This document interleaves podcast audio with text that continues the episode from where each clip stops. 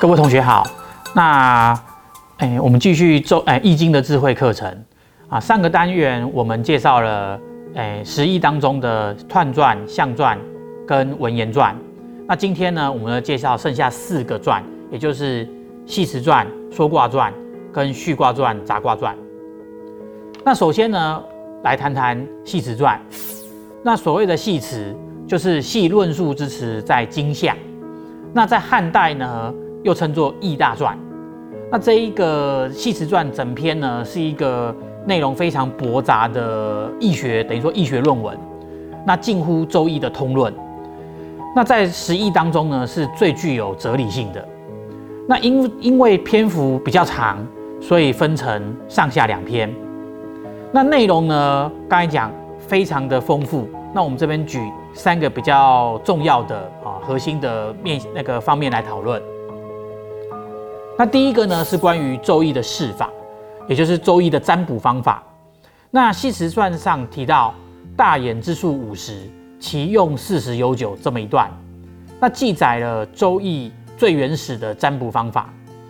那日后呢，宋代的朱熹就根据这一段的记载，来复原周易的占卜仪式。和步骤，那这一部分呢，我们在之后还会再详细的介绍。那第二个呢，是关于周易的起源。那这一句，哎，这边这个部分见于系辞下的这一段话，他讲：古者庖西氏之王天下也，仰则观象于天，俯则观法于地，观鸟兽之文，与地之宜，近取诸生，远取诸物，于是始作八卦。以通神明之德，以类万物之情。那当中的哎，庖西氏呢，就是伏羲。那他仰观于天，俯观于地，那近取诸生，远取诸物，于是始作八卦。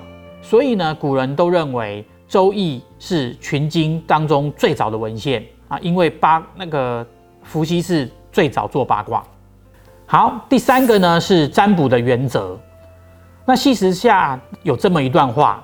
他讲阳卦多阴，阴卦多阳，其故何也？啊，阳卦奇，阴卦偶，那其德性何也？那阳一君而二民，君子之道也。哎，阴二君而一民，小人之道也。那这一这里面提到的啊，一君而二民，二君而一民啊，这些阴阳的原则，啊，这就是以少为贵的原则。因此呢。在取卦的时候啊，如果金钱卦两正一反的时候哦，不是阳爻，而是阴爻。那两反一正呢的时候呢，不是阴爻，而是阳爻。那这部分呢，我们在后面取卦的单元呢，好还会再说啊。这里呢，先有一个概念就好。那这也反映出啊，这个古人呢不来民主这一套，好，因为真理就是真理，哦，不是举手表决出来的。那关于系辞传呢，还有其他很多很多的内容。那限于时间的关系，这边呢只举这些给同学们参考。那讨论系辞的书籍也很多啊，面向也很多元。那同学们可以自行去阅读啊。再来是说卦传，那说说卦传呢，主要解释各卦的象征或性质，那也就是哎卦象跟卦德。那它内容呢，主要有四个部分。那第一个呢，是说明各卦在自然界的取向啊，如乾哎天地定位，指的是乾坤两卦；山泽通气，指的是艮兑两卦；雷风相搏，指的是震巽两卦；水火不相射，哎，这个跟前面的句式有点不大一样。好，在《帛书周易》的易志义里面有提到，他将它写成水火相射。那由由句词来看。这是指的是坎离两卦，那总个整体来看，你可以看到，它基本上就是把八卦变成两两相对的自然现象。那第二个呢，是在说明各卦的人伦方面的取向。那比如说乾卦是三爻皆阳，所以是父亲；那坤卦呢是三爻皆阴，所以在家里面就是母亲。那震卦呢，只有在初爻是阳。那根据前面。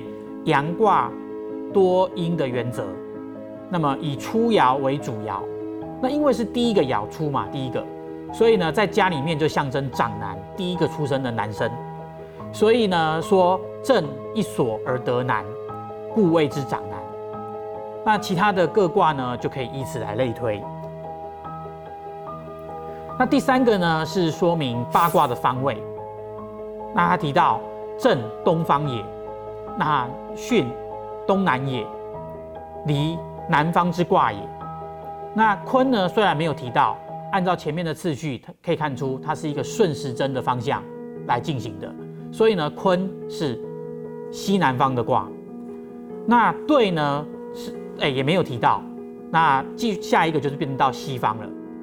那乾呢是西北之卦也，坎是正北方之卦也，艮呢是东北之卦也。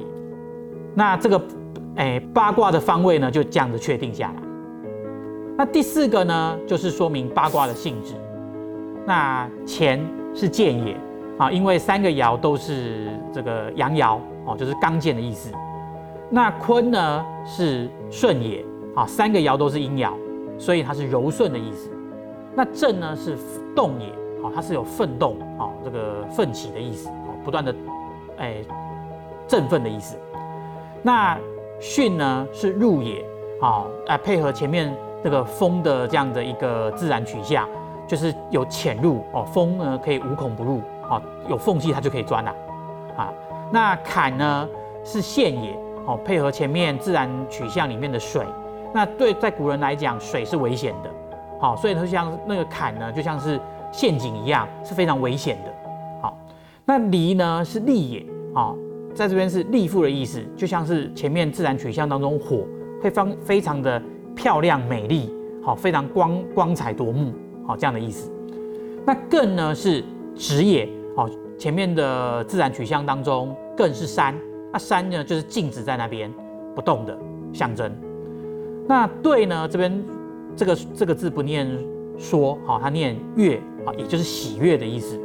那相对于前面来讲，人伦取向当中她是少女，啊，少女呢就一副天真浪漫、非常开心的感觉。所以呢，整体来看这四个面相说卦传的四个哎象征来讲。哎，如果大家还有印象的话，这就是前面介绍经的部分时所提到的八卦的象征。那八卦象征的出处，那也就是来自于《说卦传》。好，再来我们介绍《序卦传》。那顾名思义，序卦就是排序这个六十四卦，是用来解说六十四卦的排列原则，那并且阐释卦名、卦意。那《序卦传》呢，分作前后两段。那前段呢，来叙述《周易》的上经，那也就是乾卦到离卦的三十卦。那后段呢，叙述这个下经，也就是咸卦到未济卦的三十四卦。它的排序原则呢，有以相生为序。那比如说物生以蒙，这个物说的是万事万物刚刚出生的时候，哦，就是蒙同盟的意思。那蒙者蒙也，哎，这个蒙也是同盟的意思，是同盟呢，是代表。物之质也，也就是物万事万物幼稚的阶段。那在这个幼稚的阶段呢，不能不养它，不养它就长不大了，对不对？所以呢，故受之以虚。那虚是什么？虚是饮食之道也。那你养它，当然要给它吃喝了，对不对？那饮食呢，必有送，因为要饮食，所以呢，在需要这个诶资源。那在争夺资源的过程当中，必定会有赠送的事情发生，所以受之以送。那受之以送了以后呢？这个赠送的事情发生以后，哎，各自去哎，这个找打手、找帮手，所以受之以失，那失者就是众也，代表群众的意思。那也有以相反来作为顺序的啊，比如说太通也，那就我们讲通太通太，对不对？那物呢不可以中通，故受之以脾。那那个什么物呢又不可以中脾。所以故受之以同人。好，那我们仔细去思考一下，这个序卦传呢，往往呢就是有一点望文生义、牵强附会的状况。比如说，我们刚刚提到物生必蒙，好，刚刚出生，然后是同盟状态、幼稚状态，这可以，这个是有道理的。那么物质不可以不养，故受之以虚，虚饮食之道，用饮食来养小朋友，这是有道理的。但是饮食必有送。那吃吃喝为什么一定它会有赠送？这没有必然性哦。那赠送之后一定要去找人来吗？也不见得嘛，对不对？所以这个有点望文生义。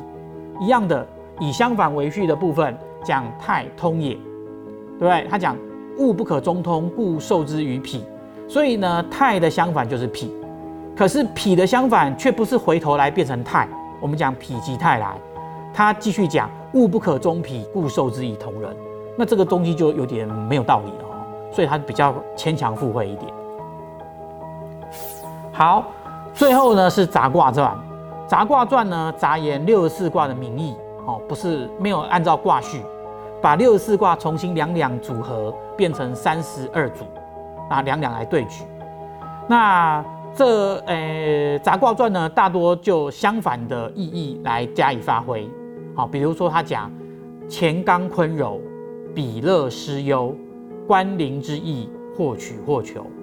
好，这跟序卦传一样，也比较有这个。诶，望文生义、牵强附会的状况。那我们就到这里，就把《周易》的经传啊的内容大致介绍完毕。那我们今天到这里，那我们下次再见。